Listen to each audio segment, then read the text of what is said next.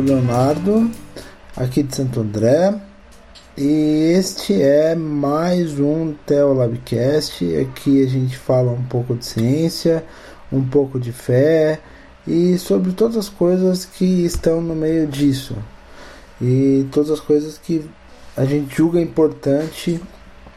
E sigam-nos sigam-nos nas nossas redes sociais. A gente tem lá a nossa conta no Twitter, arroba Teolabcast.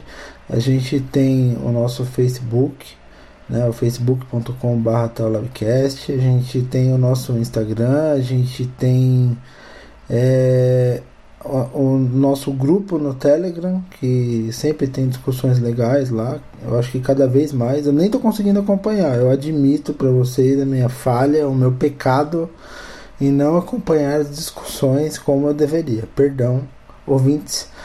E nós temos também, estamos em todas as plataformas, Spotify, Deezer, é, estamos aí é, em todas as plataformas de podcasts.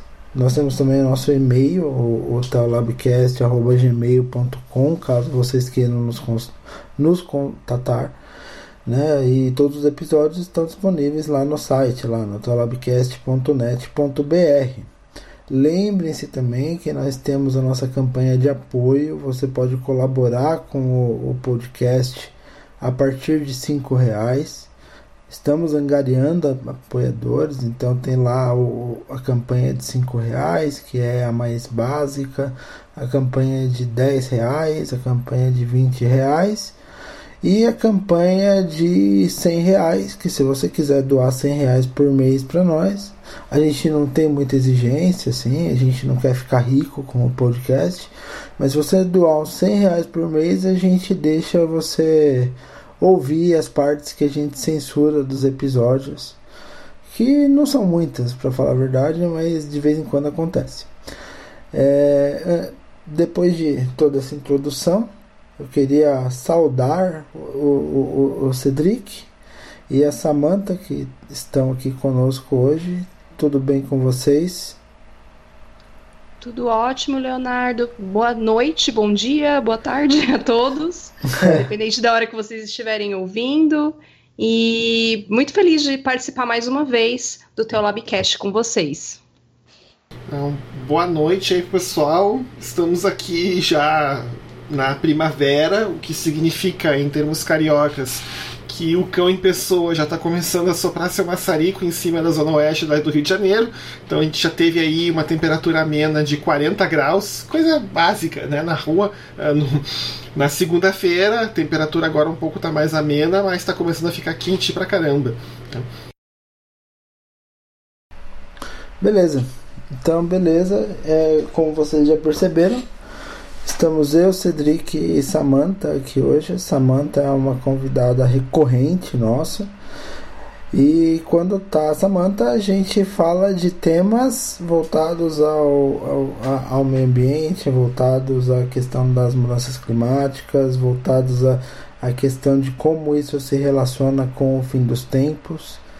E mais uma vez é, a gente viu que esse tema entrou em evidência no, no último mês, especialmente após a Assembleia Geral da ONU e, e, e, todos os discursos que ocorreram ali, né, muitos deles centrados na figura da Greta Thunberg, que promoveu ou foi uma das vozes dessa semana que é, a gente teve aí um monte de protestos mundo afora acerca da questão climática. Esses protestos seguem às sextas-feiras, mas é, assim, e daí a gente teve aí um, um apanhado de críticas e enfim, né? A gente tá com o assunto é, na, na crista da onda, não é de, não é só agora, né? A gente já tem aí há uns três, quatro meses eu pro bem ou pro mal, estou vivendo isso bem de perto. Então, assim, é, se a gente for fazer uma linha histórica, saindo aqui do Brasil, né? Então, em julho a gente teve aqueles relatórios do, do DETER, do INPE, que, assim, é, é uma comparação, assim, metodologicamente, cientificamente falando, é uma comparação um, um pouco forçada, porque a função do DETER não é medir quantidade de quilômetros quadrados queimada, mas é, alertar o IBAMA para as áreas que estão sendo queimadas em tempo real, para que o IBAMA vá lá nos desmatadores e, e tome atitudes. Então não é, não é a função do DETER ficar falando quanto que foi queimado, mas a imprensa pegou esses relatórios do DETER e, e, e falou isso porque eles são indicativos aí com 90, 95% de precisão do relatório que de fato fala sobre a é, é, é, quantidade de queimadas no ano, que é o PRODES, que sempre é divulgado agora é, final de novembro, normalmente ele é divulgado. É, e daí em julho a gente teve toda aquela a, é, to, toda essa celeuma que culminou no presidente da República demitindo o, o, o, o diretor lá do INPE, o, Ricardo Galvão, que, que é um cientista de excelência internacional, sem qualquer tipo de ressalva. E daí em agosto a gente teve a questão das queimadas na Amazônia, com, com é, a fumaça chegando em São Paulo, chegando no Rio de Janeiro e chegando em Minas. Então acho que Todos nós aqui em algum momento vimos a fumaça das queimadas. É, então, e, e, essa questão causou questões internacionais, fez o Brasil ser, ser alvo de críticas, principalmente do Emmanuel Macron, com o apoio da, da, da Angela Merkel e de outros líderes na, na cúpula do G7, que ocorreu, se não me engano, em Grenoble. E, e, e, e, nesse contexto, assim, a gente foi no crescente sobre a questão ambiental. Então, em agosto, em, em, julho, a questão ambiental entrou em voga. Em agosto, ela aumentou de, de, de, de urgência, de importância, por conta da questão das queimadas que atraiu a atenção internacional. Em setembro, a gente teve toda essa questão da Assembleia Geral da ONU, incluindo aí as críticas do Bolsonaro ao Raoni, que automaticamente tornaram o Raoni um dos favoritos para o Prêmio Nobel da Paz do ano que vem. E, e assim, e, e, e isso está no crescente, isso está na ordem do dia e não vai sair da ordem do dia. Né? Não vai sair da ordem do dia porque isso está decidindo a eleição na Europa.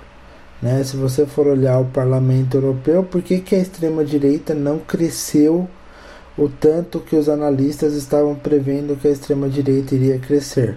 Por causa dos verdes.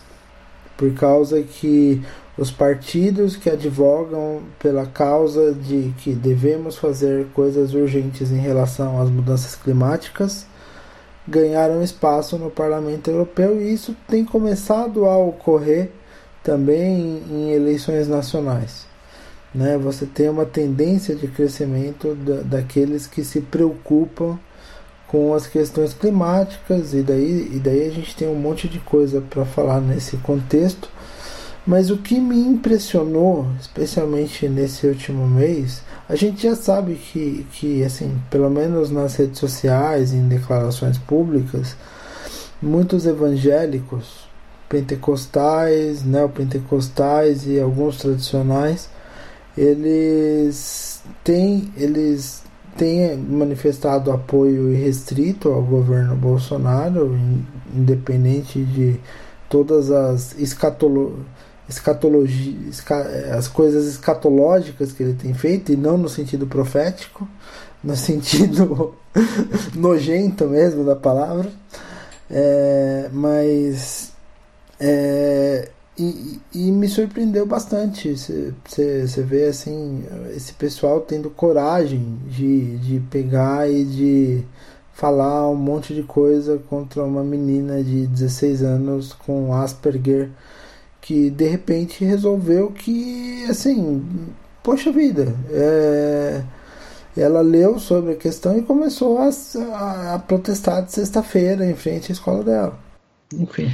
Sabe, Leonardo, eu queria fazer um comentário sobre a sociedade que a Greta vive, né? Se a gente for pensar como que são as coisas é, lá no norte da Europa. Uh, você sai na rua e vê uma praça, vê uma áreas coletivas, espaços coletivos, né? Então, perto de lagos, de rios, você tem lá espaços de convivência, uh, centros comunitários, bibliotecas, áreas muito bonitas, muito bem urbanizadas. Então você percebe que o espaço coletivo é muito valorizado, as pessoas podem conviver, as pessoas podem andar ali, encontrar um conhecido, as crianças podem brincar na rua. Já quando a gente caminha aqui no Brasil, em grandes cidades, em pequenas cidades também, a gente vê que os nossos espaços públicos eles não são tão bem cuidados. Onde é que eu quero chegar? Que uma menina como a Greta, ela surgiu num local em que a, sociedade, uh, os governantes cuidam bem dos, dos, dos moradores, né, das pessoas. E eu acho que pensar no, no, no, local onde ela foi criada, como ela vive, nos faz a gente pensar como essa menina pensa, né? Ela olhou para o planeta e viu ali a casa dela, uma extensão da onde ela convive e que ela precisava cuidar disso, né? E, e as greves uh, de aula, né, na sexta-feira, nos faz re refletir sobre o ensino, né? Porque a gente pensa assim, educação, as pessoas já pensam todo mundo sentado ali na frente do professor, sala de aula, aquele modelo tradicional. E eu acho que o movimento que a Greta ajudou a criar nos faz pensar que aula é muito além da sala de aula, né? Você tem que sair uhum. da sala de aula, você tem que sair da, daquela porta e ver o mundo do lado de fora, observar a natureza, de repente ter uma aula com uma outra pessoa num outro local, seja numa praça, num parque. Então, é importante a gente pensar isso tudo também, né? Que é, eu vi muita gente criticando o movimento, falando assim: ah, jovem tem que estar dentro da sala de aula, tem que estar na escola, tem que estar. Como se a, o processo de aprendizagem acontecesse apenas dentro da escola, apenas dentro da sala de aula. Então eu fiquei observando isso, eu fiquei muito triste, porque eu fiquei pensando, poxa, as pessoas acham que você só aprende com o professor ali escrevendo coisas na lousa, não é assim, né? Uhum. Eu acho importante a gente destacar isso, né? Eu, eu, eu fiquei realmente preocupada. As pessoas ainda estão muito presas nesse modelo tradicional de ensino que, que não, não, não funciona, né? Imagina uma meninada hoje só fica no celular, quer ficar conectada, informada. Então, você ficar, deixar essa, essas crianças ávidas por informação presas dentro de uma sala de aula é muito ruim. Lá, lá no, no norte da Europa, você vê que as crianças fazem muitas excursões, viajam. O, sistema educacional já tem, um, já tem outras referências, já tem outras coisas que eu tenho certeza que, que ajudaram a moldar a maneira de pensar da Greta. Ela, primeiro, ela está falando em inglês, que é a segunda língua dela. Ela é sueca, ela não aprendeu a falar inglês na escola e está dando discursos em inglês em vários lugares do mundo. Ponto número um. Ponto número dois, né? Ela, você vê o que ela está falando. Ela não é uma pessoa má articulada ou apenas com um ponto de batida, como certos partidos de esquerda aqui no Brasil, que só falam a mesma coisa há 20 anos e são incapazes de eh, trazer elementos novos para o discurso. Não, você vê o que ela está falando, por exemplo, o discurso que ela deu no, no Congresso dos Estados Unidos, em que essencialmente ela disse: Eu estou aqui não por minha causa, mas para que vocês escutem o que os cientistas estão dizendo. E ela começa a falar dos dados científicos, que inclusive a gente vai falar de alguns daqui a pouco. É.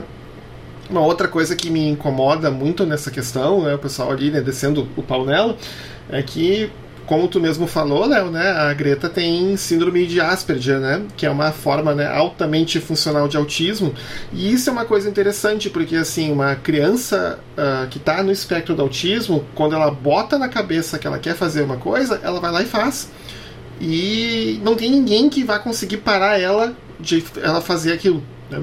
E ao mesmo tempo, se uma criança não quer fazer, uma criança no espectro do autismo, ela não quer fazer algo, não tem quem convence ela do contrário.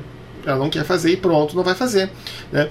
E... Exatamente. Uma coisa que eu até queria acrescentar, voltando até do ponto de vista educacional, é, imagina, essa menina frequentou a escola com crianças neurotípicas, né? Isso. Autista, funcional é, e frequentando escola com crianças neurotípicas. Aqui no Brasil isso é tão difícil, sabe? É tão complicado. É, então, a gente pensa que até essa educação verdadeiramente inclusiva nos fizeram surgir uma Greta, né? Surgir a Greta Thunberg. Uma coisa que não tem aqui, né? Acho que esse destaque é muito importante também para a gente pensar.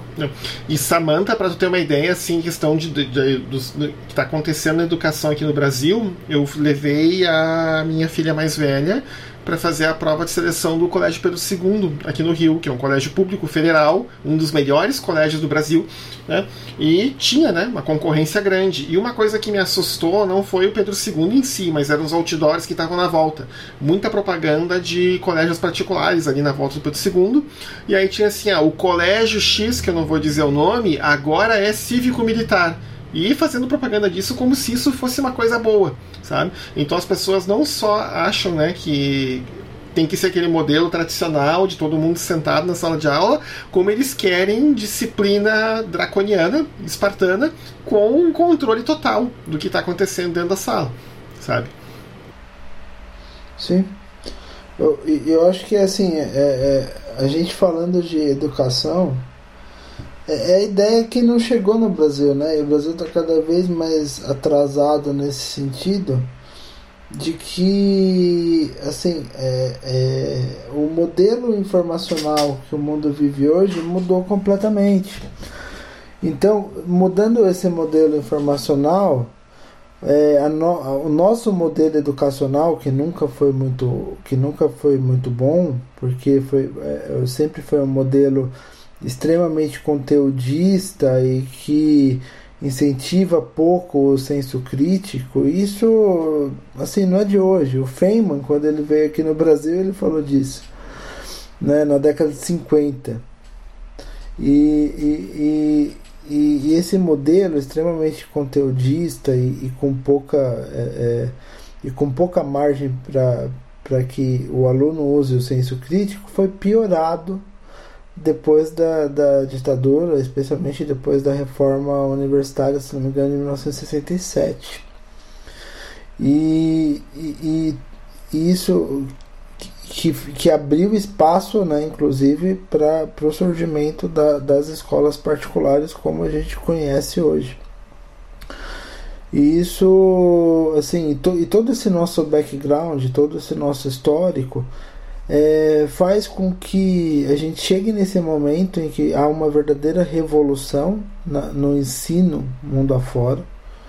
E, e é uma revolução em que o professor ele deixa de ser o agente de conteúdo e ele passa a ser o facilitador, passa a ser o direcionador daquele daquele despertar de conhecimento e de senso crítico que o aluno já tem em muitos casos e todos os modelos de vanguarda a gente vê isso acontecer, a gente vê isso acontecer muito na, na Finlândia, na própria Suécia, em, em, em, outros, em outros locais de vanguarda, exceto, exceto entre, entre alguns países asiáticos que eles ainda têm muito forte essa questão da, da disciplina, então, mas, mas daí assim tem, tem outros efeitos, né? Você vê o modelo de Singapura e da Coreia do Sul, você acaba tendo outros efeitos que, que não cabe a gente falar aqui.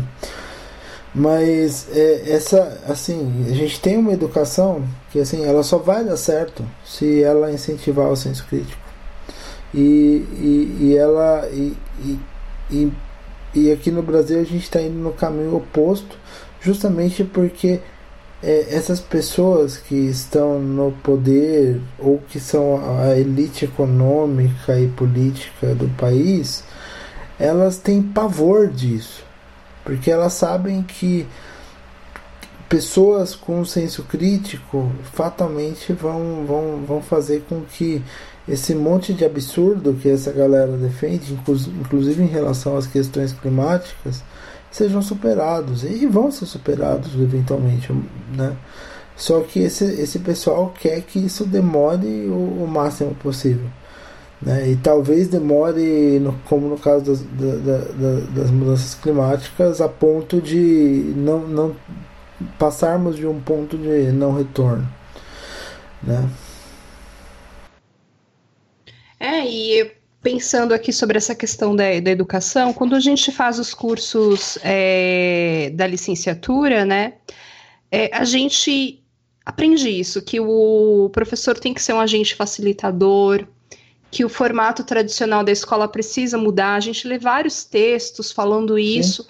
mas a questão é que para o próprio professor é, recém-formado ou que está estagiando, é frustrante. Você chega lá na hora e vê que tudo aquilo que você está lendo, que você está aprendendo, você observa que as próprias leis é, são mal aplicadas, né? A, a, lei de diretrizes e bases, a própria Constituição, né? No, na onde prevê a questão da educação, você vê Sim. que não está sendo respeitado.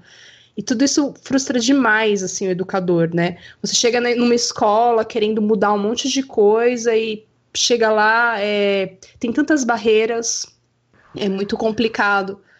E a gente observa, né, que vários países já superaram isso, como é o exemplo a gente tem aí da Suécia, da Finlândia, né, dos países do daquela região ali da Escandinávia, norte da Europa, você já vê que eles já estão numa outra ideia do que é o processo educativo, né, não apenas ali dentro do muro da escola, mas sim saindo para fora da escola, com o professor facilitando, indicando textos, conversando, é, não aquela figura autoritária, né. Sim, sim. E, e, e a gente está querendo resgatar aqui no Brasil justamente essa figura autoritária. E, e, e, eu acho que, que essa, essa, essa coisa do, do autoritarismo, é, e daí a gente vê isso em várias dimensões. A gente tem quase uma antologia de episódios relacionando essas coisas, né?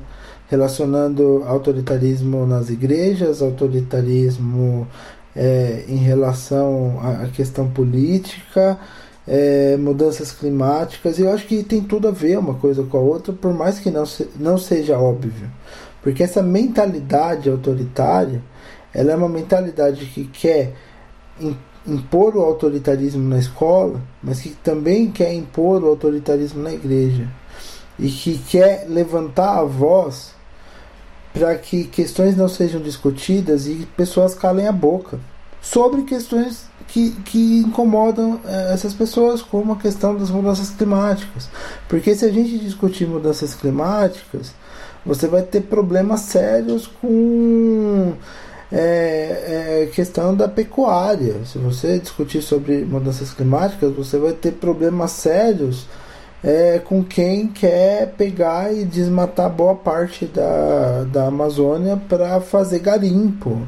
Você discutindo mudanças climáticas, você vai ter problemas sérios com quem sobrevive hoje de vender combustível e, e de, de, de, de viver assim essa coisa assim de é, e, e esse negacionismo é parte daquela retórica resgatada da ditadura. Então, o ideal da ditadura, né, que, que é não só o autoritarismo, mas é o autoritarismo aliado a uma versão brasileira tosca, reduzida do American Way of Life, ou seja, o cara que sonha em ter seu carro e poder andar pelas ruas de preferência é, é, sem gastando o mínimo possível em combustível, então o combustível teria que ser subsidiado, então a gente está subsidiando a, a, a, poluição da nossa própria atmosfera e, e, e por aí vai. Né? Você sabe que eu ia fazer um comentário e relacionar inclusive com a teologia da prosperidade, por exemplo. É, Porque as pessoas querem, cons querem consumir, né? Bom, então não vou, não vou, dar muitos detalhes. As pessoas, querem, as pessoas querem consumir. O que, que muitas igrejas, infelizmente, pregam? Que a pessoa ela é bem sucedida quando ela exibe um carro, exibe. É... Vou tocar no assunto bem feminino aqui. A mulher exibe lá uma roupa cada fim de semana. E isso muitas vezes é tido como sinônimo de sucesso, de status, né? E quando a gente consome demais, a gente pressiona o nosso planeta. Por mais recursos, por mais coisas a serem fabricadas, por mais carros, por mais extração de petróleo. Então, foi o que o Leonardo falou, as coisas estão relacionadas, né? A gente, dentro da igreja, a gente precisa pensar nessa relação. E é por isso que a gente tem gente, como uma pessoa que eu não vou falar o nome, mas vocês vão saber de quem eu estou dizendo, né? E daí, de tanto em tanto, sempre que algum assunto desses tende a voltar para a pauta, aí a pessoa fala dos perigos do filme Frozen, né? Onde a Elsa, no final, vai ganhar um beijo lésbico da Bela Adormecida, ou então o de que ela está num congresso, né? De uma certa ideologia política e de que lá ninguém ofereceu para ela um cigarro cigarro de maconha e nem enfiou um crucifixo nas partes íntimas, né? É, sempre vai ter nessa tática diversionista. Sabe que assim, a teologia da prosperidade, no final das ela é o American Way of Life aplicado com verniz de Bíblia, né? E um pouquinho de Jesus, assim, uma pitadinha de. Jesus no final. E ali você meio que enxerga né, as bênçãos materiais, né, o carro, as roupas. E aqui eu vou falar uma coisa que não é para soar machista, né, mas o marido exibindo a mulher e os filhos, né, aquela família de casal de margarina, né, tudo isso como sinal de prosperidade e de bênção divina e de aprovação, né, e de que a pessoa tem fé e que tem né, a oração poderosa. Né. Ah, mas, mas com certeza. Né, as crianças bem vestidas, a mulher é... Engraçado que até certos tabus dentro da igreja evangélica, né, a cirurgia plástica, por exemplo, até hoje já é uma coisa considerada também uma bênção. Eu já ouvi isso, né? Então é nada contra. Eu acho que aí cada um sabe de si. Eu não julgo. O que eu quero dizer é que isso também virou uma espécie de sinônimo de status, de prosperidade, né? É assim, uma coisa que eu, que eu que eu, que eu vejo muito forte na teologia da prosperidade é que ela cria uma identidade através do consumismo.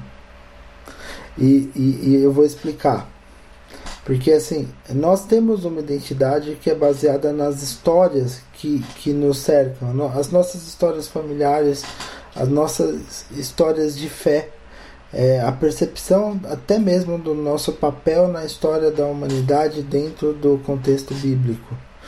E, e, e há um movimento em quatro etapas. Primeiro, assim, a, é, a teologia da prosperidade ajuda a, a, a, você é, des, desmontar isso, a, a você é, deslocar isso. Então as suas histórias, é, é, tudo, a sua identidade, ela fica deslocada e você perde o seu senso de identidade, você perde o seu chão.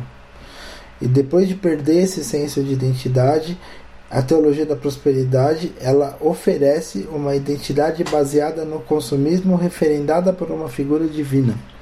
Depois de referendar é, essa essa é, depois de oferecer essa identidade baseada no consumismo, referendada por uma figura divina e conquistar as pessoas assim, fica muito fácil para eles, porque essa identidade baseada no consumismo, ela é facilmente modificável. Por quê? Porque não é que existe um modelo de, de American Way of Life aplicado ao, ao, ao, ao nosso ao meio cristão é que existem vários modelos e mais do que existirem vários modelos, tudo isso é muito fluido. Você tem várias, é, vários padrões de consumismo.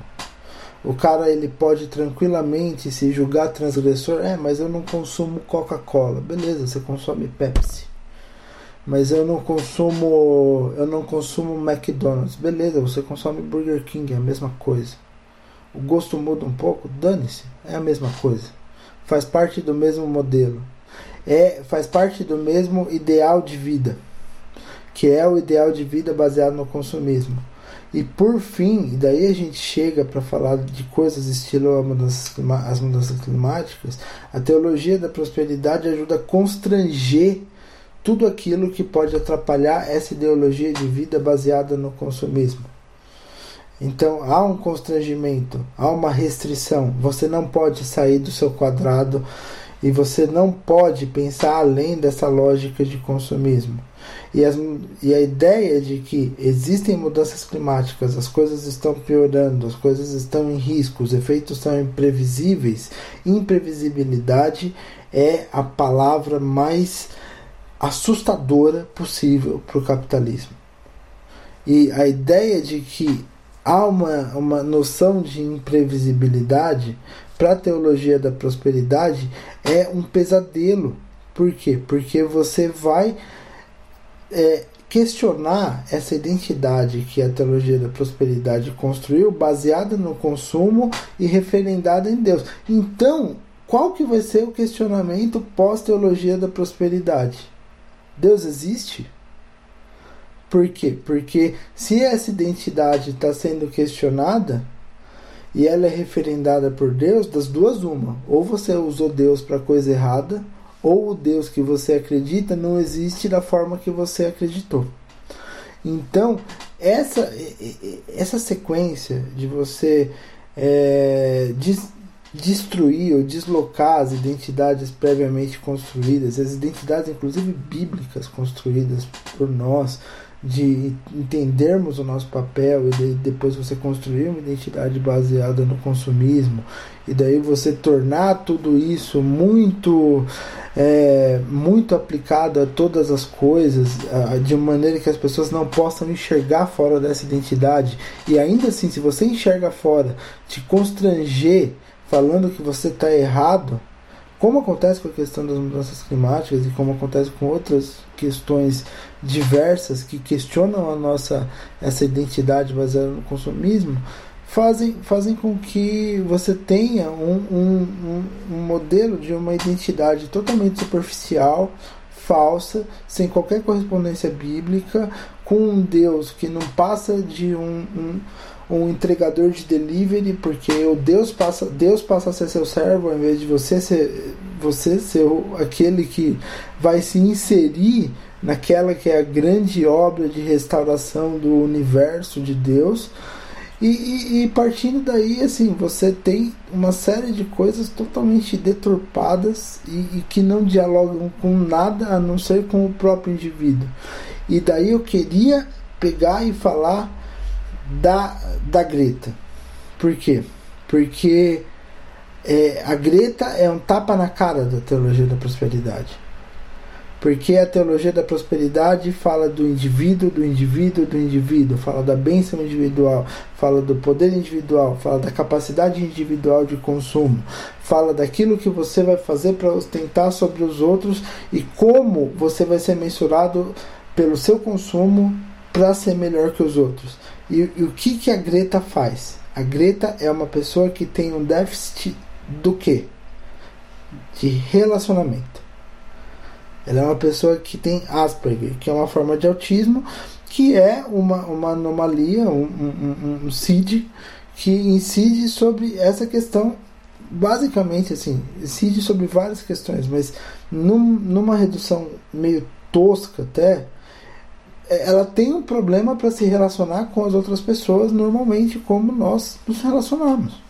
E é um problema de saúde, não é um problema de.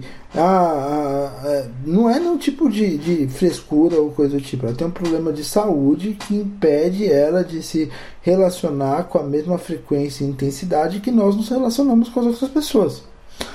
E essa pessoa que tem um problema de, de, de, de relacionamento, que ela não consegue se relacionar intensamente, ela pega e manda e traz uma mensagem para o mundo todo de que ela se preocupa com a humanidade mais do que todos aqueles que dizem se relacionar com as pessoas, mas só enxergam as pessoas como meios para galgar posições, como meios para promover a sua ideologia de consumo, como meios para é, serem consumidas mesmo. As pessoas enxergam as outras pessoas dentro de um contexto de teologia da prosperidade dentro do próprio contexto do capitalismo sem amarras como itens de consumo.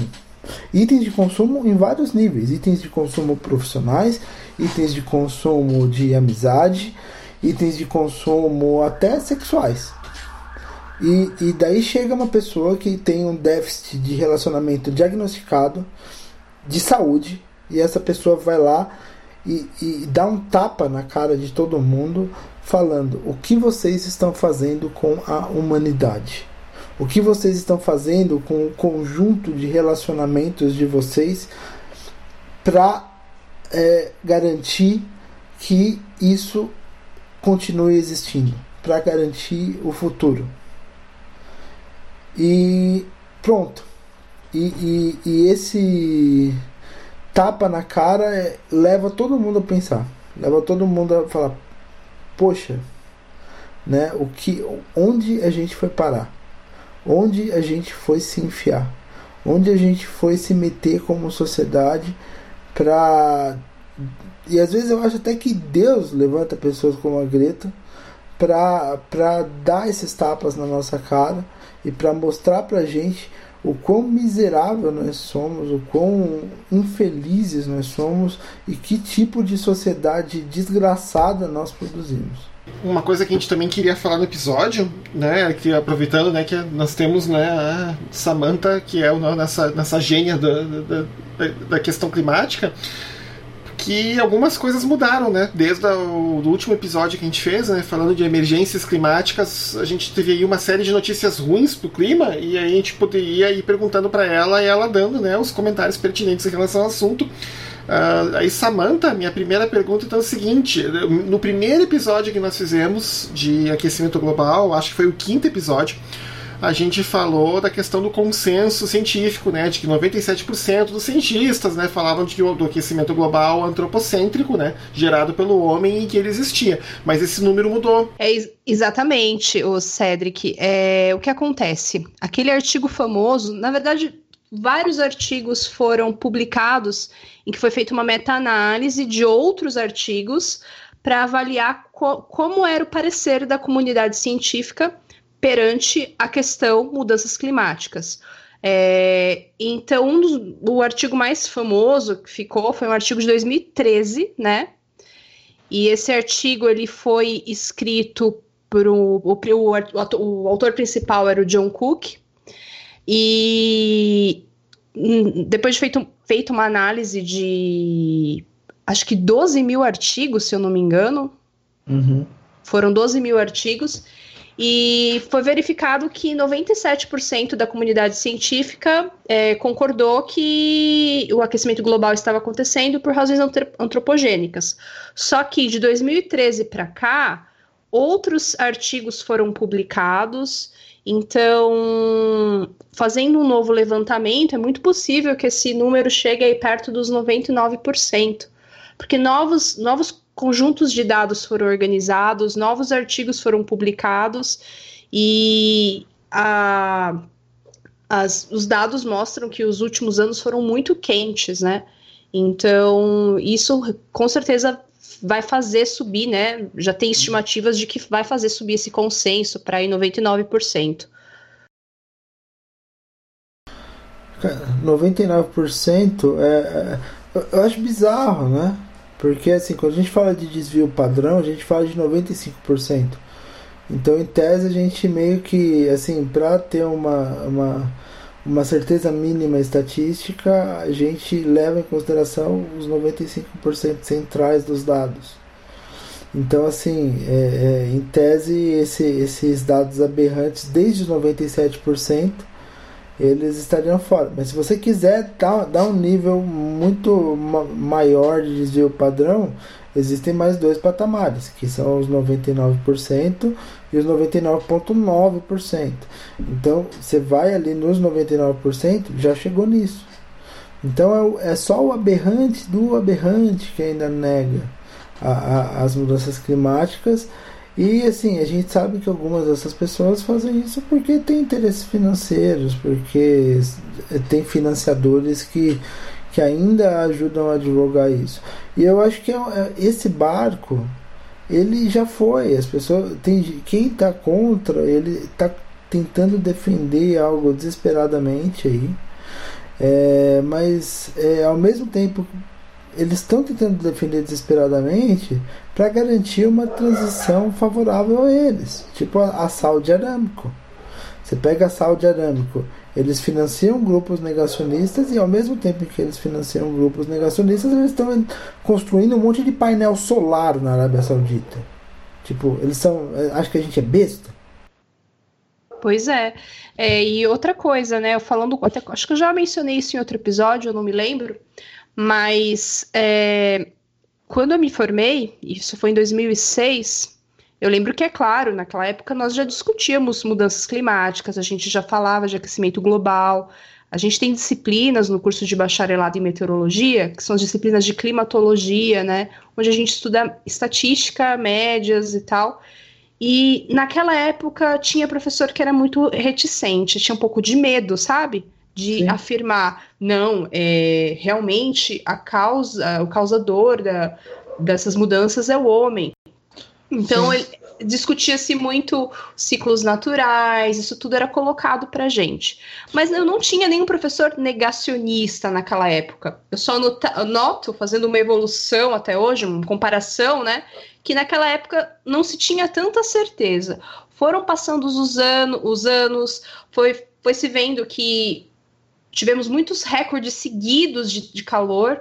Um valor só, gente, um recorde não quer dizer nada, mas foram vários recordes seguidos ao longo de vários anos. Isso já começa a nos mostrar alguma coisa. E vários artigos, análises e ah, finalmente as meta-análises, que é quando se analisa todos os artigos. Então, hoje, é, por exemplo, na, onde eu me formei, né, no é, no departamento de ciências atmosféricas não tem nenhum professor negacionista lá, né?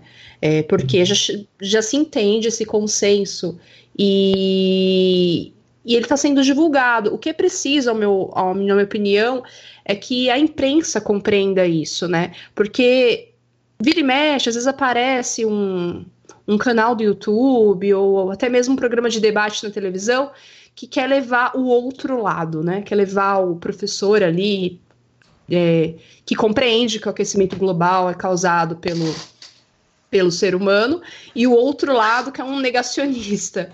E não é assim que funciona em ciência, né?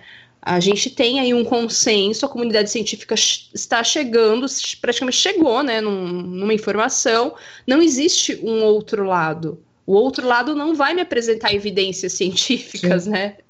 Não, é a mesma coisa de você apresentar um outro lado numa discussão sobre a teoria da relatividade. Mas também é perigoso, porque eles podem chamar o Olavo de Carvalho.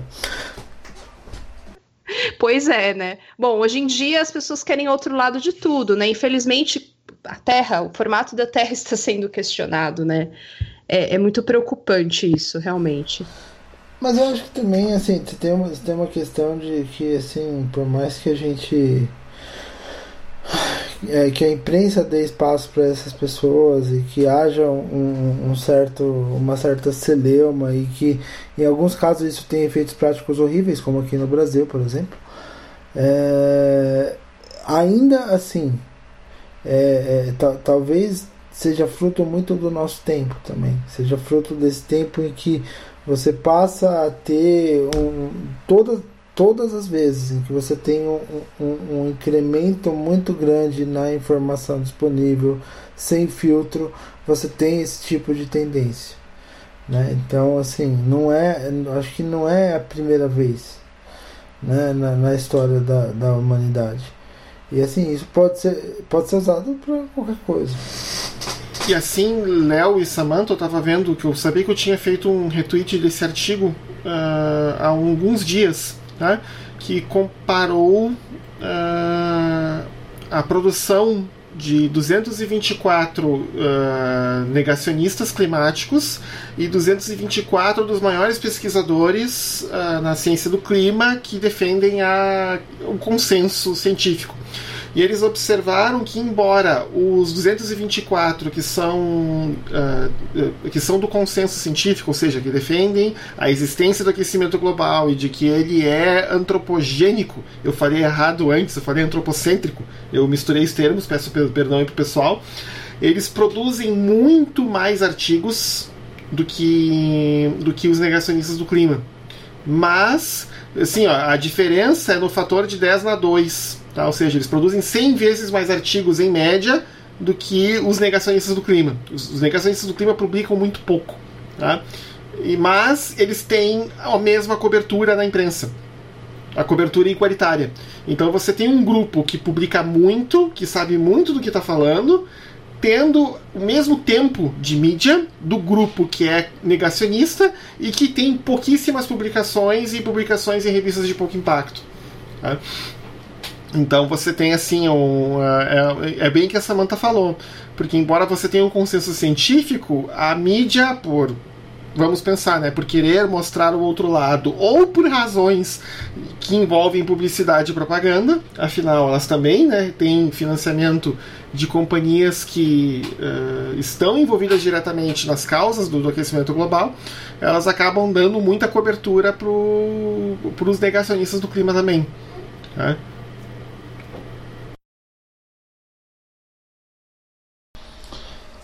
Sim, e, e, e, assim, eu acho que mais do, mais do que, que essa questão só dos 99%, a gente tem que ver a relevância científica daquilo que eles publicam.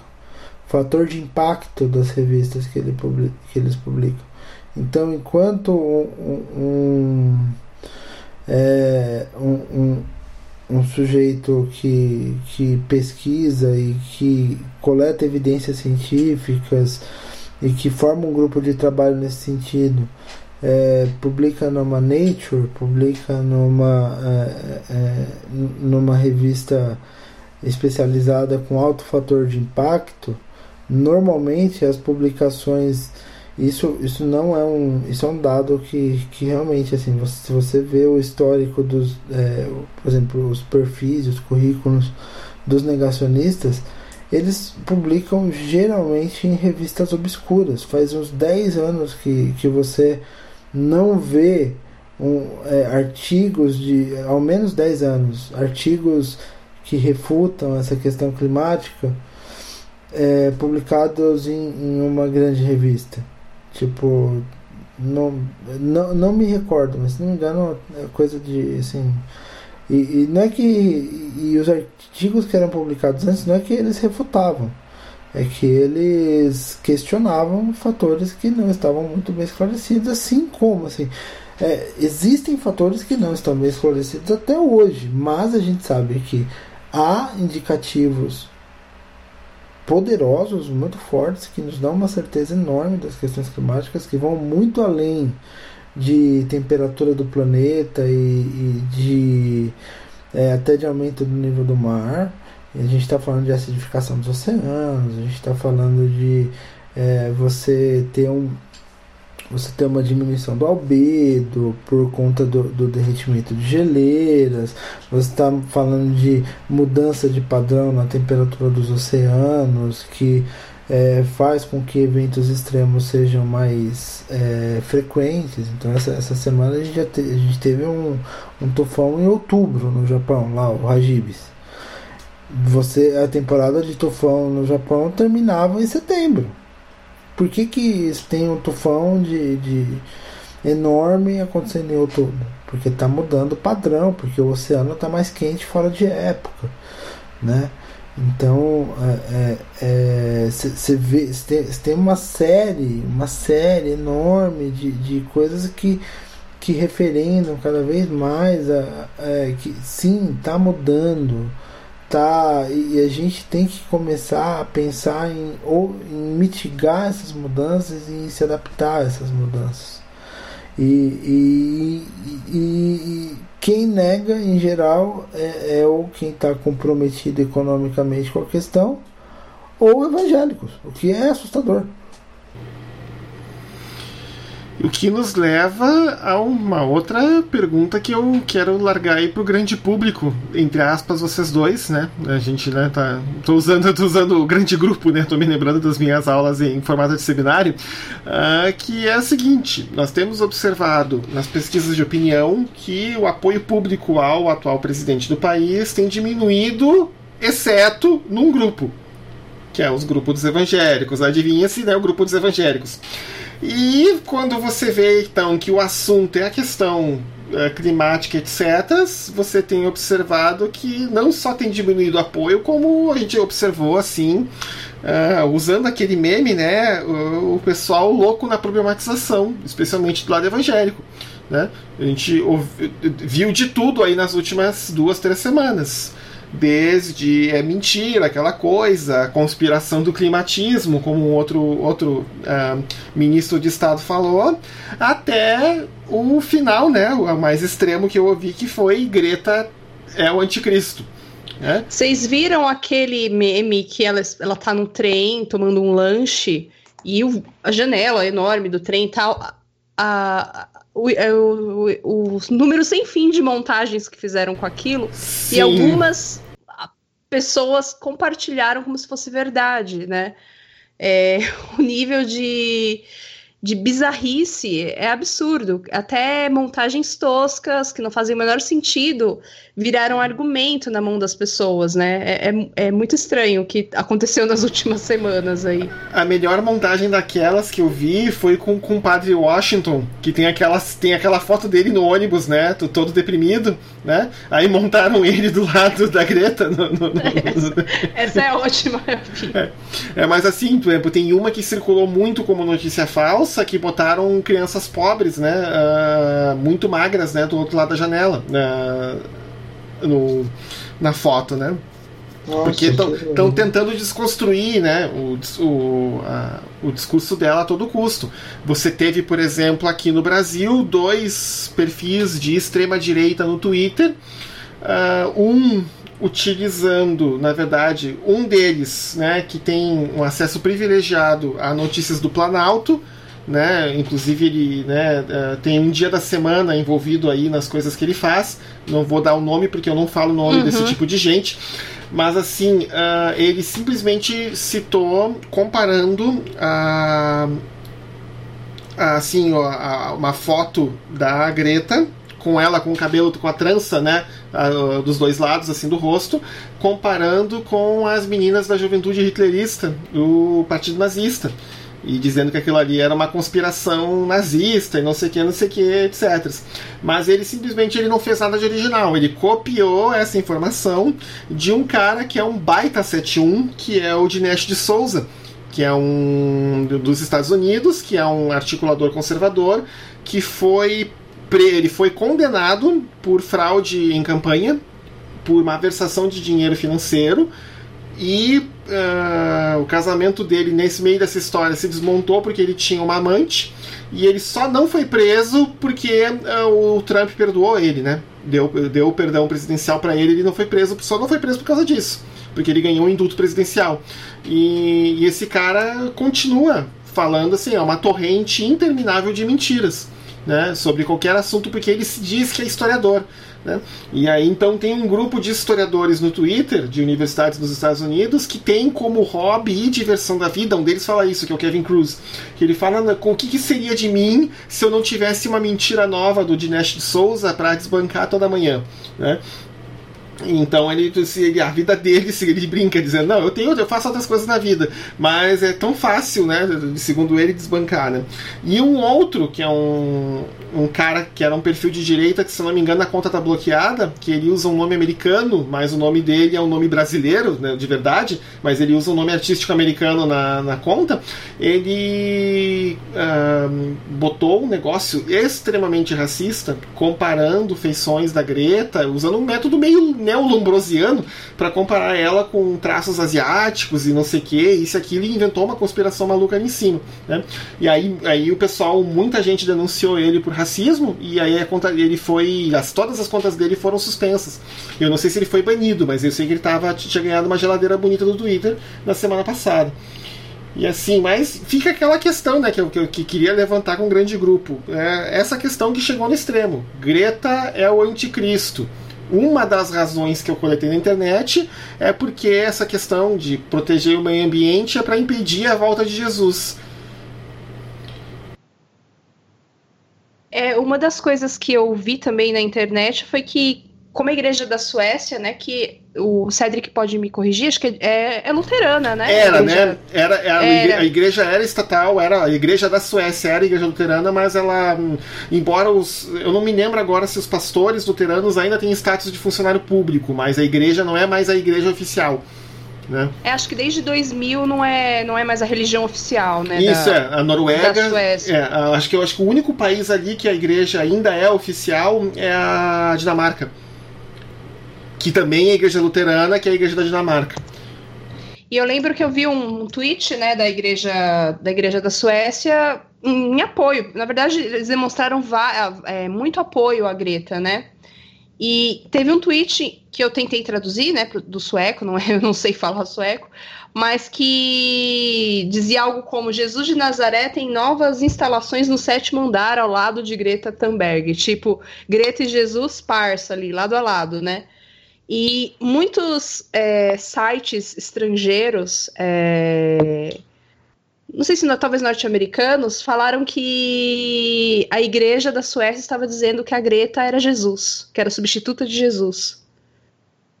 E essa, esse problema na interpretação das pessoas causou um, um, alvoroço há um tempinho atrás, que dizendo assim que a igreja, que a Greta era a, a igreja da Suécia tinha colocado a Greta no status de Jesus, né? E Nossa. eu fiquei pensando como as pessoas é, distorcem as coisas, né? Pegam ali um comentário, até num tom de humor, de, de apoio, e já transformam numa outra coisa, né? E é o que tá, tem sido feito nessas comparações dela com o anticristo, que são, meu Deus, completamente malucas, nonsense, né? Vocês sabem que me deixa mais pé da vida com essa história de que Greta seria o anticristo porque, entre aspas, essa história de querer cuidar do meio ambiente está impedindo a volta de Jesus? Sabe o que, que as pessoas estão admitindo quando elas dizem isso? Que Jesus não está no controle da, das coisas, que Jesus não é Deus. Sim. Porque se Jesus tem uma tabela de tempo, não, tal e tal coisa tem que acontecer para que depois eu possa voltar, significa que ele não, não é Deus. Ele está obedecendo a uma entidade superior, provavelmente um burocrata com memorando, dizendo: não, olha só, Jesus, você não mandou o formulário tal você não preencheu o memorando tal e não entrou com o processo administrativo de acordo com o manual da comissão. Então sinto muito, hoje você não vai poder voltar, não. É, parece que é isso. É verdade, tirou ele totalmente do controle. Sem contar que a ideia de anticristo, quando a gente vai procurar na Bíblia, ela aparece muito na, nas cartas de João, né? Uhum. E, e, o anticristo, ele não aparece como uma pessoa. Se a gente Sim. lê, ele aparece como uma classe de pessoas. É o que é o que anticristos, né? Isso. É o que o apóstolo Paulo vai chamar em, em, em, uma adaptação de principados e potestades, que são aquilo que o que é um principado, né, para o apóstolo Paulo.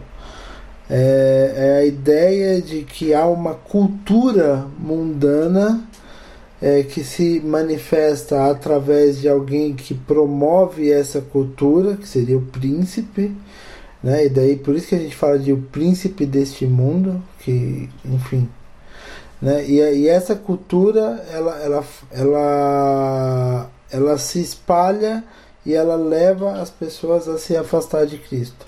E eu acho que é impressionante, é impressionante como a, a, a igreja, ela, ela, assim, essa igreja que é, é, não admite mudanças climáticas e que quer demonizar figuras como a Greta, ela não está centrada em Cristo. Porque tem uma coisa que, que, que é mais elementar, que é a seguinte. É, vocês falaram que assim, ah, é, seria admitir que Deus não tem poder e que depende e tudo depende de, um, de, um, de uma conjunção enorme de fatores. Mas tem um negócio que é mais elementar. Significa. Isso, isso tudo me dá, me dá uma certa tristeza, porque significa que tudo o que Deus criou não vale nada. It is, it is spoil, né? Tipo, tudo foi jogado fora. E não! A gente vê, assim, a própria Bíblia falando de uma restauração da criação, da ideia de que, de que é, é, quando a gente fala de novos céus e nova terra, não é que Deus ele vai simplesmente pegar, jogar tudo fora. Não, Deus ele vai restaurar aquilo que ele criou. Deus nunca desistiu da sua criação. É, é, é ridículo a gente pensar que Deus simplesmente vai pegar, vai desistir da sua criação e, e daí quando pegar ele vai dar um grande reset apertar um grande botão de reset e vai e, e vai fazer as coisas do nada de novo.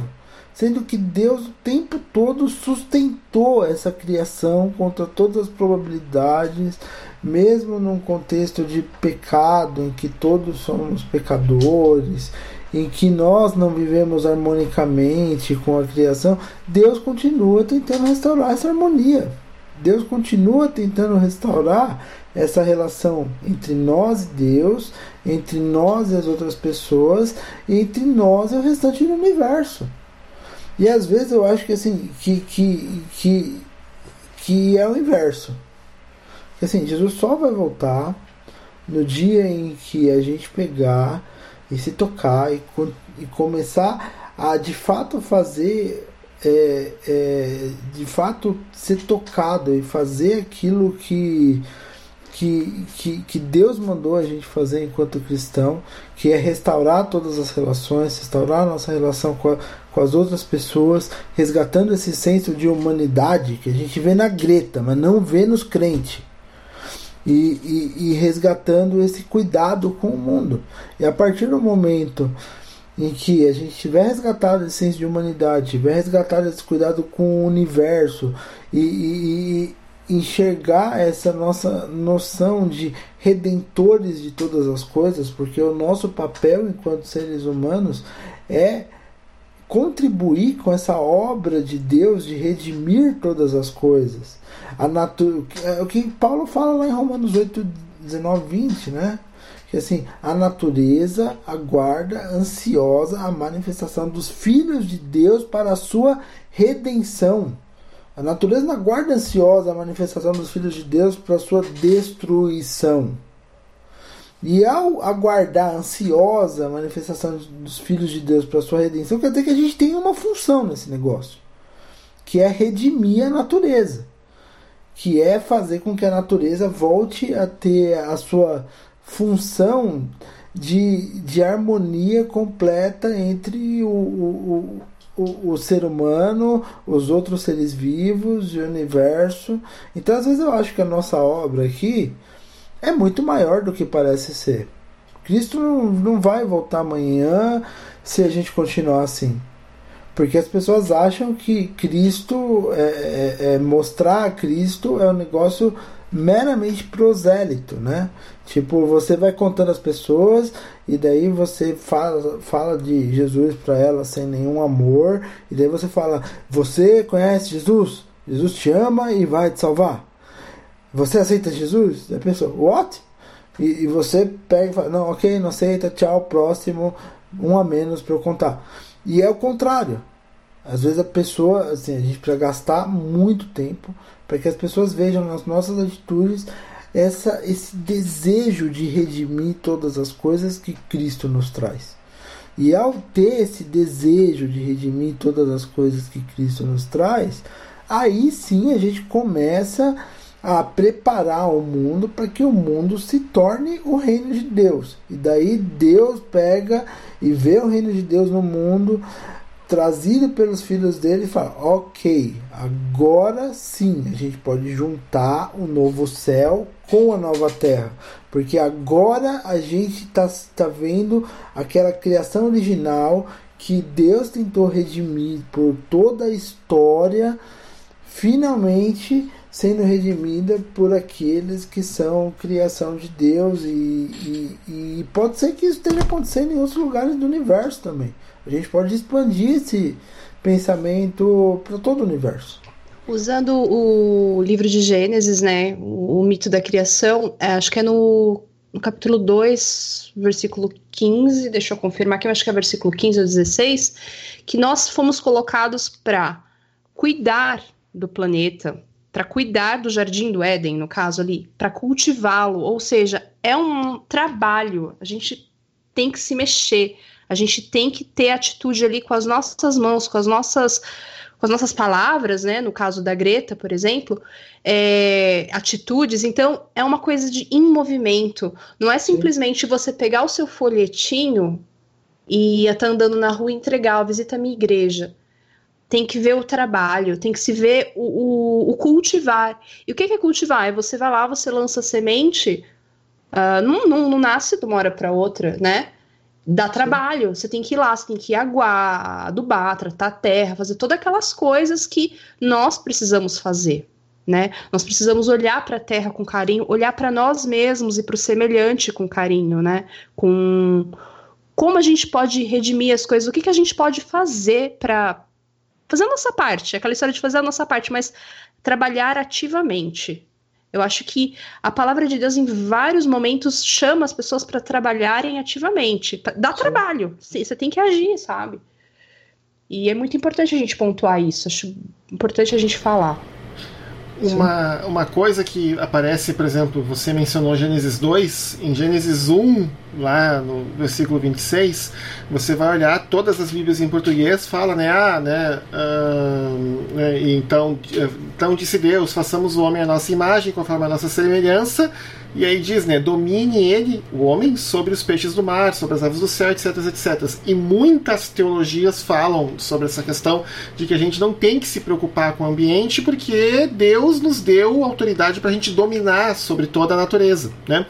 E aí você, eu estava vendo uma entrevista com a Lisa Sharon Harper, tá, que é uma teóloga negra dos Estados Unidos, e ela estava mencionando que a palavra no hebraico para essa parte, né, de ter domínio, é uma palavra chamada radar, que ela pode ser traduzida como reinar ou comandar, mas ela também pode ser traduzida, e ela usou o termo no inglês que a melhor palavra que eu tenho no português é cuidar ou pastorear que tem a ver com tomar esse cuidado com mais atenção e com mais paciência. Tá? Então, Gênesis 26 pode ser cuidado, traduzido como: ah, então Deus disse, né, façamos o homem a nossa imagem, a nossa semelhança, cuide ele sobre os peixes do mar, sobre os, os animais do, do ar, sobre o gado e sobre todos os animais da terra. Né?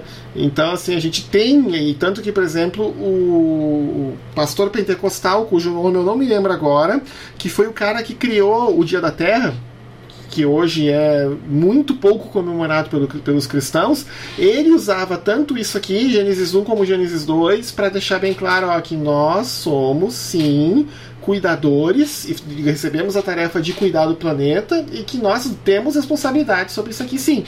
A gente não vai ser inocente quando a gente for cobrado depois do que, que a gente fez com o planeta que Deus deixou para nós cuidar. É, mas você vai falar isso para um, um, né, pro pessoal, a gente corre o risco de ser excomungado de novo, né? Uh, ou excomunhado, acho que é, né? Excomunhado é a palavra correta, né? A gente corre o risco de ser excomunhado de novo, Léo. Mas vai. Gente, mas assim, é um negócio que, que é, é, é muito sério.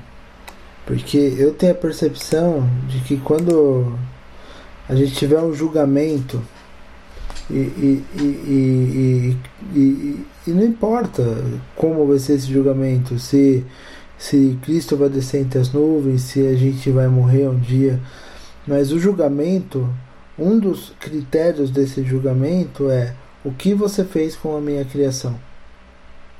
O que você fez com o, o mundo que eu fiz para você. Como você cuidou. Como você cumpriu esse mandato de cuidar de todas as coisas, incluindo as pessoas. Então, assim, todas as, todas as vezes que a gente pega e, e, e, e todas as vezes que a gente abusa de uma pessoa, a gente está abusando da imagem de Deus. E todas as vezes que a gente abusa do planeta e da criação de Deus, a gente está abusando da criação de Deus que deveria estar tá sendo redimida. A gente está abusando daquilo que Deus fez com um propósito, pensando naquilo. Eu não estou falando que a gente não tem que ter tecnologia, a gente não tem que ter ciência. A, a redenção humana é, a, a ciência e a tecnologia também faz parte da, da nossa redenção. Né? Como que a gente manifesta os dons que a gente vê lá no, no, no Novo Testamento? O que, que é, por exemplo, aquilo. O que, que é. Eu vou, eu, vou, eu, vou, eu vou entrar numa seara delicada aqui. Mas o que, que é uma previsão do tempo de 15 dias com precisão razoável senão um dom de profecia. o que, que é um, uma, uma tecnologia de, de que a gente tem de é, colocar uma cápsula dentro de nós para extrair uma gordura que está bloqueando o coração e fazer as pessoas viverem mais 20, 30 anos, se não o dom de cura. O que, que é um, um, um, essa história, essa história de pegar e de é, universalizar educação, universalizar o, o, acesso à ciência, é, fazer com que todos é, tenham é, é, essa, essa coisa de quererem estudar mais, se não o dom de ensino. Então, assim, é, os, às vezes os dons de Deus que as pessoas enxergam só no, no âmbito estritamente sobrenatural, é, Deus nos dá capacidade e inteligência para manifestar esses dons no, no, no mundo hoje. O que, que, que é a Greta se não uma profeta? A Greta ela, ela, ela cumpre o papel de profeta, de alertar. As, da mesma forma que os profetas. Eu não estou falando que existe uma, um componente é, tão espiritual assim, nem mas, mas ela cumpre a mesma função de, de alertar: olha, se vocês não se arrependerem dos seus maus caminhos e não se voltarem a fazer a coisa certa, coisas graves acontecerão. Aonde que a gente viu esse discurso? Jeremias, Isaías, Ezequiel e todos os profetas. E é interessante a gente pensar que do mesmo modo, esse paralelo que você está traçando, né? Do mesmo modo que os profetas, eles tinham o que ali? Acesso a um material de leitura, toda a informação do seu tempo. Sim. Eles se informavam, eles liam. A mesma coisa a Greta. Continuando esse paralelo, né? Ela não está falando coisas que estão saindo assim simplesmente da boca dela, que ela tirou do nada tem um consenso científico por trás dela. Ela tem Sim. informação. E agora que ela se tornou uma figura famosa, né? Aí que ela tem acesso a mais informação, porque ela passa a conhecer mais pessoas, outros cientistas que vêm falar com ela, vêm conversar com ela, líderes de Estado, né? Então, é, ela está falando com propriedade sobre um assunto. Então, eu achei bem interessante esse paralelo que, que você está traçando, Leonardo. Uhum. E assim, uh, uma coisa, e aqui eu vou citar a teologia franciscana, né, para tentar fazer meu ponto e recuperando o negócio que a Samanta falou do anticristo, né? Se o espírito de Cristo é um espírito que leva a criação a se reconciliar com Deus, a gente pode definir o espírito do anticristo, e isso que a teologia franciscana fala, uh, como um espírito que vai no caminho contrário, que tenta levar a não reconciliação, ou seja, a, a inimizade, a guerra, né, a destruição. fazer de tudo para impedir que ocorra essa reconciliação da criação com o seu Criador. Tá? Então, usando essa definição como um norte, o espírito do anticristo, não necessariamente, como a Samantha falou, não é uma pessoa. O espírito do anticristo é qualquer coisa que esteja impedindo a humanidade de se reconciliar com Cristo. E isso envolve o jeito que a gente lida com o meio ambiente, sim. Porque se a gente está destruindo a criação de Deus, aquela que a gente recebeu a tarefa de cuidar e, e de pastorear e de manter né, ela com a mesma bênção original que ela recebeu, né, que se vocês não lembram lá em Gênesis 1, é bom, bom, bom, bom, bom, muito bom. Um, quem uh, acha que a gente pode destruir o planeta, arrasar o planeta porque a gente recebeu um mandato de domínio e, exercita opressão sobre a própria, própria criação, na verdade a gente está trabalhando ou operando no espírito do anticristo, não no espírito de Cristo. Né? Porque a gente está indo para o caminho contrário, que seria o caminho contrário da reconciliação. Sabe o que eu acho impressionante? É... Assim, quando, quando as pessoas acham que anticristo é uma pessoa, e são sempre os mesmos grupos que acham que anticristo é uma pessoa, esses grupos ficam tentando procurar o anticristo. Isso. Mas se você vê, se você vê a lista de atitudes do anticristo, daí, daí vai lá, então assim, é, o anticristo já foi o Gorbachev, já foi o, o Bill Clinton, já foi o Obama, Bill já Gates. foi o Bill Gates e, e, e agora é a Greta.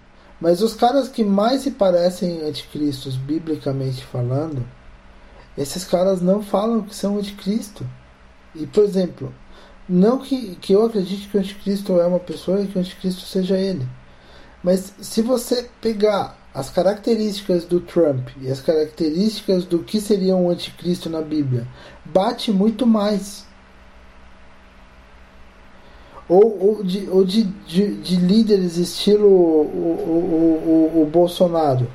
Bate muito mais, especialmente pelo tanto que é, é, pelo tanto que essas que, que esses líderes têm de influência dentro dos ambientes eclesiásticos. E esses líderes é, eles têm como características atrair muitas pessoas que estão dentro desses ambientes e, e, e assim, e se você olhar para as características, só que essas pessoas elas não conseguem. Parece que essas pessoas de fato elas têm, elas têm alguma coisa impedindo elas de, de, de vislumbrar essa, essa, essa, essa comparação que elas fazem com todo mundo, menos com o político que elas apoiam. Então, essa retórica do anticristo é uma retórica que, antes de tudo, ela não é neutra, politicamente falando. E ela é uma retórica que ela é usada exclusivamente para desqualificar aqueles que são considerados inimigos de um projeto político ultraconservador, literalista que baseado em coisas como teologia do domínio, como batalha espiritual e como teologia da, da, da prosperidade, que, que assim é, que são formas de, de, de que de você exercer um poder opressivo sob um falso, eu falo aqui com todas as palavras, se, se você quiser ficar bravo comigo, pode ficar, sob um falso referenciamento bíblico, porque esse referenciamento bíblico é falso. É, você não tem referenciamento adequado sobre essas questões e você força a barra no argumento. Então, esses, essa galera força a barra nesse argumento, mas, por exemplo, não, é, não aceitam qualquer tipo de discussão sobre a temática do homossexual dentro da igreja. Então, assim, é, é, é, é, é, um, é um monte de, de coisas que vão se acumulando e que deixam a cada dia mais claras as enormes incoerências dessa turma, que acham que, que a, a uma menina de 16 anos com Asperger é o anticristo, mas um, um, sujeito que, que comete todo tipo de atrocidade. Nessa última semana ele autorizou um genocídio lá na, na Síria do, dos curdos. Não é.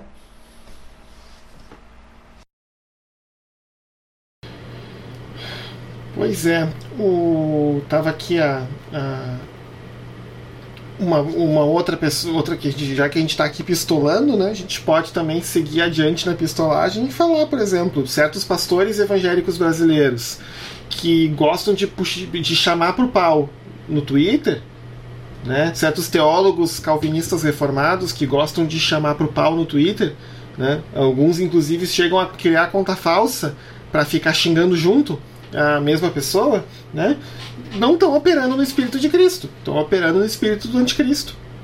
Né? E não tenho muitos, muitas papas na língua de dizer isso não, porque a gente já foi excomunhado. Então, né, daqui para frente é só ladeira abaixo, né, é só decadência. Mas assim, esse pessoal que, né, que fica eh, eh, sempre com essa postura confrontativa de usar o Twitter para dizer, né, ah, né, ah, né, a, a, gaysada tá nervosa aqui, como o Silas Malafaia faz, né, ou como alguns teólogos reform, eh, calvinistas ou reformados fazem também, especialmente com seus desafetos, é uma postura que usa o espírito do anticristo. Né? Não, e assim, vou, e, vamos ser claro, a gente está denunciando aqui posturas, posturas que, é, que usam a Bíblia para serem anticristãs. A gente não está pegando e falando, ah, eu, a gente tem que destruir essas pessoas. Essas pessoas elas são tão carentes de redenção e tão afastadas daquele propósito original de Deus quanto o ímpio. A diferença dessas pessoas é que imagine o caminho de Deus como um caminho.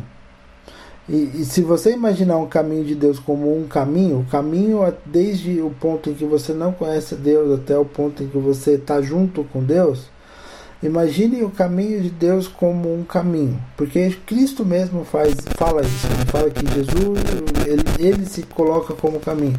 E se você imaginar o caminho de Deus como um caminho, você vai pegar e vai ver que assim o, o, sujeito que nunca ouviu falar de Cristo, nunca conheceu a Cristo, nunca seguiu o exemplo de Cristo, ele está parado no começo do caminho.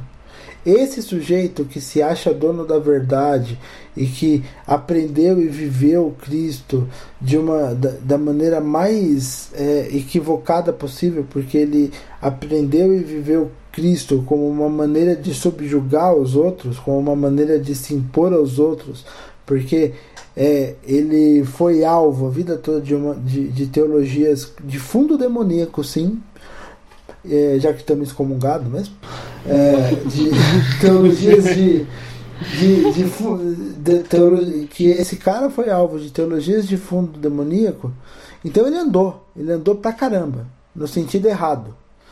Então é muito mais fácil se você olhar matematicamente, questão de distância, o cara que nunca conheceu a Deus está muito mais perto de Cristo do que o cara que passou a vida inteira andando no caminho errado. Sabe que eu acho que muita gente se torna ateísta com, conversando com amigos meus mesmo, porque ela não. A ela foi ensinada essa figura opressiva, é, essa teologia de fundo demoníaco, como você falou, e ela cresceu a vida inteira ouvindo aquilo. Dela pensou assim: eu não quero isso para mim. Chega uma hora que ela fala: Isso para mim não tá funcionando, isso tá me machucando, tá fazendo eu machucar outras pessoas. A pessoa passa, quando passa a ter essa compreensão, muitos negam a igreja e negam esse Deus, porque foi o Deus que elas conheceram. Então, eu acho que a gente tem que ter é, muito carinho com os nossos amigos ateus, é, porque muitos eles seguem esse processo, eles falam não, eu não quero esse tipo de coisa para mim. E uma coisa que eu queria falar também é para a gente ler, reler a, o livro de 1 João, o livro de 2 João também. No livro de 1 João é mencionado muito essa questão dos vários anticristos, logo no primeiro capítulo do livro, né? E da, da, da carta, né, de 1 João. E para a gente entender isso e poder falar para os nossos irmãos que estão lá dentro da igreja, repetindo essa teologia opressiva que eles aprendem, e é tão opressiva que eles não estão nem sabendo ler a Bíblia, não estão nem sabendo pensar, ter um, uma visão crítica da, da questão, né? É assustador. É, o, outro, outro, outro livro que fala bastante desse tema, é, se não me engano, dentro da Bíblia são são a, as duas cartas de Pedro, em especial a segunda. Né? E, e, e, e, e assim, é, é bom ressaltar que, que às vezes a gente pega e, e, e acha que tá assim. É, até mesmo esse, esse sujeito que passou a vida inteira andando no caminho errado, talvez ele precise de mais misericórdia que os demais, porque o caminho de volta dele é mais longo. E, e, quem viveu em, em igrejas com essa mentalidade opressora sabe como é difícil, como machuca, como dói.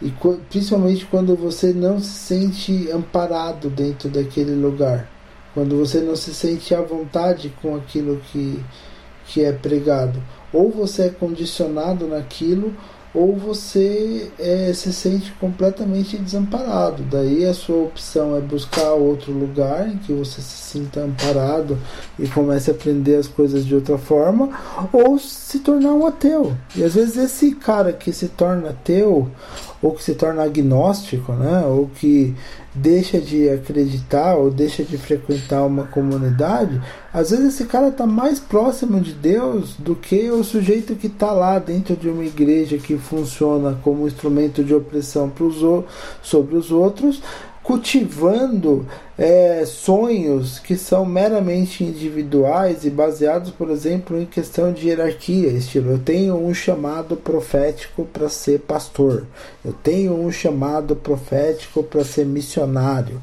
evangelista, e às vezes o seu chamado não foi chamado, o seu chamado foi coisa de uma pessoa que estava lá pegando e, e fingindo que era profeta a gente falou isso no, no episódio das profetadas, porque aquilo dava um status para aquela pessoa de frente à comunidade, né? É, é, em meio da, da, comunidade. Então, por ter um status, a pessoa vai lá e fala qualquer coisa. Geralmente as pessoas falam o que as pessoas querem ouvir. Então, você vê o irmãozinho de terno lá na igreja, é, buscando a Deus lá o, o, o pseudo profeta vai chegar no irmãozinho e vai falar: esse cara quer ser pastor. Daí o cara fala: Não, Deus me mostra que você vai ser pastor um dia e receba. Pronto, o cara já, já tem um, um projeto de vida ali. E, e, e isso tudo é, é assim, é, é, é, é muito opressor e eu tenho assim, assim eu fico com o coração triste porque essa pessoa que tem uma promessa falsa ela está sendo tão sufocada e oprimida por um sistema que mói gente quanto um sujeito que saiu ferido da igreja porque ela pode não estar tá enxergando mas ela também está sendo ferida então, assim, é, é complicado para todo mundo. E a nossa função é acenar e falar: ó, oh, dá para ser diferente. Dá para a gente pegar e, e, e, cultivar em Cristo uma vida em que a gente possa viver em harmonia com as pessoas, com o planeta, que a gente possa ajudar Deus nessa tarefa tão linda que Deus nos deu de restaurar todas as coisas. Que é um privilégio, é um enorme privilégio. E tem muita coisa para a gente restaurar. E tendo esse monte de coisa para a gente restaurar, é, é, o que, é o que você falou, Samantha. É, tem muito trabalho. A gente tem muito trabalho para fazer. E graças a Deus que a gente tem muito trabalho para fazer. Porque no trabalho a gente aprende a, a, assim, nesse trabalho de restaurar todas as coisas, a gente aprende a olhar para o outro com amor, a gente aprende a enxergar a dor do outro, a gente aprende a ter talvez o senso de humanidade que a Greta está chamando a gente a ter. Oh, como vai ser a próxima geração? Vamos construir, vamos construir junto, vamos construir uma próxima geração melhor, vamos construir uma humanidade que colabore mais entre si. E daí a gente vai descobrindo que a gente enquanto humanidade restaurada, talvez a gente tenha limites muito mais largos do que os limites que a gente acha que tem. Porque a gente só funciona quando a gente está junto. A gente só funciona quando a gente trabalha junto. E todas as vezes que a gente se recusa a trabalhar junto, a gente pega e, e, e entra em colapso. E daí tem todo um trabalho de reconstruir, quando a gente finalmente se junta para reconstruir, até pegar e entrar em colapso de novo. E Cristo, ele nos mostra que é exatamente o contrário, que a gente tem que trabalhar cooperando, vivendo essa vida de trabalho em amor, restaurando todas as coisas, né, nesse privilégio que Deus nos deu de estar restaurando essa criação incrível, que assim, que esse, esse universo maravilhoso que está muito além da nossa capacidade de entender e de escrever. Então, cada vez que a gente olha para o mundo, cada vez que a gente olha para tudo o que foi feito, para as bilhões de espécies que existem no, no planeta, para os bilhões de planetas que existem no universo, é, a gente devia ter um senso de humildade muito forte de falar: uou, que privilégio que é estar tá vivendo nesse contexto, que é ter a oportunidade em Deus de ajudar a restaurar e a estabelecer a harmonia entre essas coisas um pouquinho que seja. Que privilégio que é fazer parte dessa história. E é um trabalho acessível a todos, né? Porque é, é um trabalho grande e acessível a todos, porque todos podem colaborar. Eu fico pensando que aquela, dentro daquelas profetadas é dito para o cara que ele vai ser um pastor, que ele vai ser do louvor. Aquilo é tão pequeno, aquilo é dentro daquele cômodo, daquela igreja, Sim. daquele lugar. Mas a obra é fora, né? O trabalho de restauração é fora, é do lado de fora, é na nossa casa, na nossa comunidade, na escola dos nossos filhos, né? E é um trabalho que todo mundo pode contribuir, independentemente, inclusive, de formação, nível socioeconômico, todo mundo pode fazer alguma coisa, né? E claro, a maior responsabilidade sempre é aos que têm mais, né? Porque Sim. isso, inclusive, é bíblico. Sim. Falando de o que podemos fazer e o que está no nosso alcance de fazer e da questão de privilégios, eu queria, até porque a gente está chegando aí perto do final do episódio, que a Samantha comentasse uma notícia que saiu aí, acho que não sei se foi ontem ou hoje, de um relatório britânico falando da emergência climática e de medidas que vão ter que ser tomadas no futuro. Ah, aquele relatório que fala, inclusive, das questões dos voos, né, que a gente estava comentando um pouco antes, que é bem possível que as viagens é, de avião sejam bem restritas aí. Fala-se até em acabar com planos de milhas, né? Isso. Com programas de milhagens. É, é, é uma coisa muito. Estava até conversando sobre isso, né? Porque muita gente sonha em viajar, sonho de muitas pessoas. E isso vai ter que ser repensado ou pensado de uma outra maneira, como a gente pode fazer. Um exemplo foi a Greta fazendo a, o trajeto dela dentro da Europa de trem, porque emite menos poluentes que contribuem no aquecimento global. E ela, inclusive, fez o, o trajeto oceânico de veleiro, né? Sim. Então, é, a gente fica pensando, para chegar até os Estados Unidos, então a gente fica pensando que a gente tem que repensar, inclusive, esses privilégios, né? É difícil de abrir mão, vamos, não vamos negar, né? É, primeiro mexem com carro, agora mexem com avião também. Mas a gente tem que pensar é, dentro desse plano de restauração que a gente tem que mudar nossas atitudes, né? Uhum. Sim. Não, pois é, porque assim, porque toda mudança ela sempre uh, causa um desconforto, especialmente quando ela envolve a gente abrir mão de algum conforto que a gente tem, né? Sim, e... de uma coisa que a gente goste, de um conforto, né? É, e esse relatório britânico ele fala, por exemplo, né, da, da, da de, de, recomendando que se acabem com os programas de milhagem e também com os programas de voadores frequentes, de ganharem descontos nos voos, porque eles falaram, no relatório fala que a indústria da aviação é responsável por 2% e meio das emissões de CO2 no planeta e que é um grupo pequeno de alguns milhares de passageiros, que são os frequent flyers, que são os grandes responsáveis por essa demanda grande de voos. Né? Então, por exemplo, eu tenho visto comentários de colegas na área química uh, de que eles estão considerando uh, reduzir o número de conferências da área que eles participam por ano Uh, especialmente se envolver voo da Europa para os Estados Unidos ou vice-versa, porque eles querem tentar diminuir a própria pegada de carbono.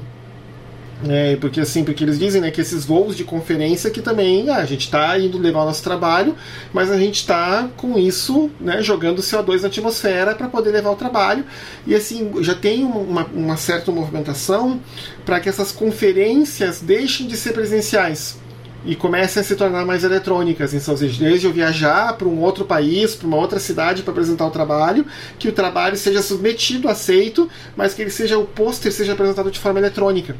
E que daí, ah, o, aí, o, o autor tá lá disponível para um chat caso o cara queira tirar umas dúvidas sobre o pôster. Eu, eu é. inclusive participei de um evento há pouco tempo em que você podia submeter o seu trabalho e tinha uma modalidade lá apresentação à distância. Você tinha que gravar um, um vídeo com a sua apresentação, né? Colocava lá os slides, ia narrando a apresentação e enviava e a, a banca lá na universidade ia analisar aquele vídeo.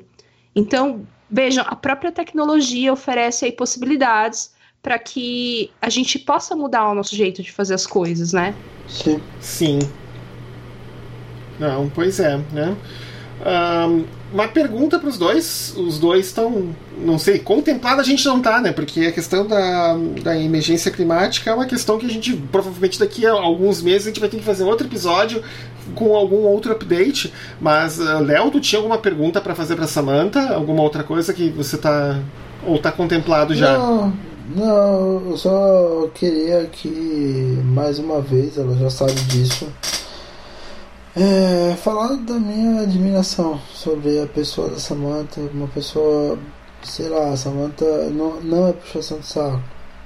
É, Samantha é uma pessoa que eu considero muito sábia, muito é, assim, ela, ela e, e, e, ela fala as coisas com leveza e com eu, eu, assim, eu queria falar mais uma vez dessa assim, de com, como eu admiro o jeito da, da Samantha de, de, de, conversar, de estar aqui com a gente, de estar falando de uma maneira didática e, e, e, mostrando como são as coisas e, e puxando aspectos que, que, que são absolutamente às vezes surpreendentes e que, que trazem uma profundidade ao debate que é incrível.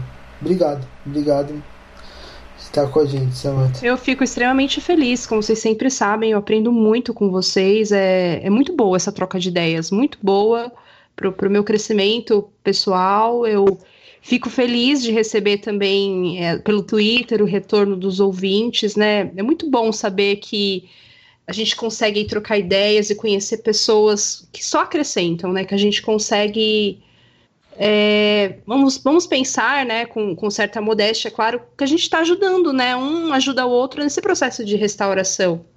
Sim. E se vocês me permitem, eu queria fazer só um comentário que é muito pertinente. É, no comecinho do, do episódio, a gente estava falando do Ricardo Galvão, ex-diretor do INPE, né? Oh. E, e, ele deu uma palestra no INPE, e... No, no INPE, não, perdão, ele deu uma palestra na USP, acho que em agosto, e a palestra foi um sucesso, acho que tem vídeo no YouTube. E ele, num certo momento, ele falou que quando ele estava chegando lá para dar palestra, um, uns estudantes pararam ele e falaram: Ah, deixa eu tirar foto com o mito, você é um mito. Aí na palestra ele falou: gente, parem com isso, parem, não existe Salvador, não tem isso, parem com isso. Então ele, ele tentou colocar isso que é muito importante. E por que, que eu tô falando isso? Porque tem pessoas também que às vezes colocam a figura da, da Greta como um, uma salvadora, né? Ela traz uma mensagem maravilhosa, ela é uma menina maravilhosa, Sim. mas a gente tem que entender que ela é um ser humano, né? E isso é importante em respeito à própria Greta, né? Porque, é claro, ela é um ser humano, ela vai errar, ela talvez é, pode cometer alguma incoerência, um, errar alguma coisa no discurso, que é normal, todos nós podemos errar. Então a gente tem que lembrar de sempre tratar ela e tantos outros líderes aí, essa juventude maravilhosa que tem esses adolescentes, né, não só a Greta, outros que estão aí nesse, no, atuando nesses protestos, é, a gente tem que sempre lembrar que eles são seres humanos, que eles são jovens, que eles estão em aprendizado e nunca a gente colocar ninguém como figura messiânica. Isso é muito importante a Sim. gente deixar claro. E deixa, deixar uma coisa assim muito clara. É. É assim, é, é, injusto colocar esse peso todo nas costas de uma pessoa. É, é, é injusto. Por mais que, que, que, que, que a Greta esteja re, realmente focada nisso, isso não é uma responsabilidade dela é uma responsabilidade nossa. E talvez ela seja uma pessoa que esteja tendo um destaque justamente por, pela improbabilidade. Por ser, por ser algo extremamente, algo extremamente improvável. Por ser uma, Uma menina que, que, que é, se mostrou extremamente engajada naquilo que ela está fazendo, mas é injusto colocar essa responsabilidade nas costas de uma, de uma pessoa, uma pessoa de 16 para 17 anos. E então, qual que é a nossa função? É assumir essa responsabilidade para que para que assim tudo que a gente falou de, de que a gente precisa ter cuidado de que a gente precisa cuidar do, do e ajudar a redimir esse universo incrível que em que a gente vive é, não é, não é, isso não é responsabilidade da Greta. A Greta talvez seja um grito mais sincero de desespero dessa próxima geração que está vindo aí. Mas a responsabilidade é de quem às vezes já viveu mais que, que a Greta e que a, o nosso papel é produzir hoje, como protagonistas da, da, da nossa história, um mundo melhor para a Greta e para a geração dela e para a geração dos nossos filhos. Nós, nós a gente está numa conversa em que todo mundo tem filhos pequenos. A gente precisa criar um mundo melhor para eles. Sim, é isso aí. Pois bem, eu também da minha parte quero agradecer a Samantha, né, de novo pelo, pela participação no episódio, né? Mas antes da gente passar para os finalmente, né, a gente sempre tem aquela uh, parte final do episódio onde a gente abre espaço para todo mundo fazer as suas recomendações, caso as tenham, e como de praxe, a gente sempre passa a palavra primeiro para o convidado. Então, uh, Samantha, tem alguma recomendação? Olha, eu vou recomendar um livro infantil. é, eu me mudei recentemente, né? Agora estou mudando aqui no Triângulo Mineiro e andando com a cidade é bem pequena e andando com meu filho na no centro a gente achou a biblioteca já corremos lá fizemos uma carteirinha e eu achei um livro muito legalzinho chama Era uma vez é... histórias tradicionais é daquela edições Osborne sabe uhum. e tem várias histórias infantis contos é, são é, contos de fadas mas que foge daquele é, Chapeuzinho Vermelho, uh, Três Porquinhos, são uns que não são tão famosos assim. E é muito legal, a gente tem se divertido muito lendo esse livro. E eu gostaria de recomendar para quem quer ler com seus filhos, com seus sobrinhos. É, esse livro é bem legal. E eu queria recomendar também uma série do FX que eu estou assistindo. É uma série adulta, né? É uma série chamada Pose do canal FX.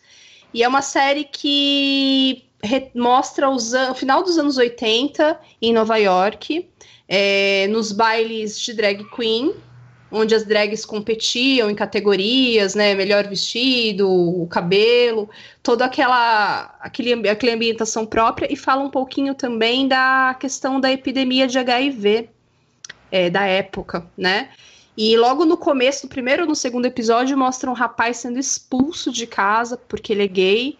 E ele é expulso pela, pela, pela mãe que é, que é cristã. É ele é expulso de casa, o garoto, vai viver nas ruas, mas aí encontra a solidariedade da comunidade que acolhe ele. E é uma série que trata o público LGBTQ+, com muito respeito, sabe? Então eu indico. Tem no Netflix a primeira temporada. Chama Pose. Legal. Léo, tem alguma recomendação? Uh, eu queria deixar. Esses dias eu tava meio que me é, debruçando no, no livro do nosso conhecido Eugene Peterson, que é, é que é um, é um livro sobre discipulado, né? que é, é, ele chama, ele foi traduzido, eu achei a tradução meio ruim, mas é em português ele ficou sendo como é, uma longa uma longa obediência na mesma direção né? mas é, acaba, acaba sendo um livro de discipulado bem leve assim para ler e, e, e, e, e, o Eugene Peterson ele é, ele é um cara que ele tem é, uma abordagem meio poética das coisas, né? É. Eugene Peterson sendo... é um poeta, né? Sim, sim, sim.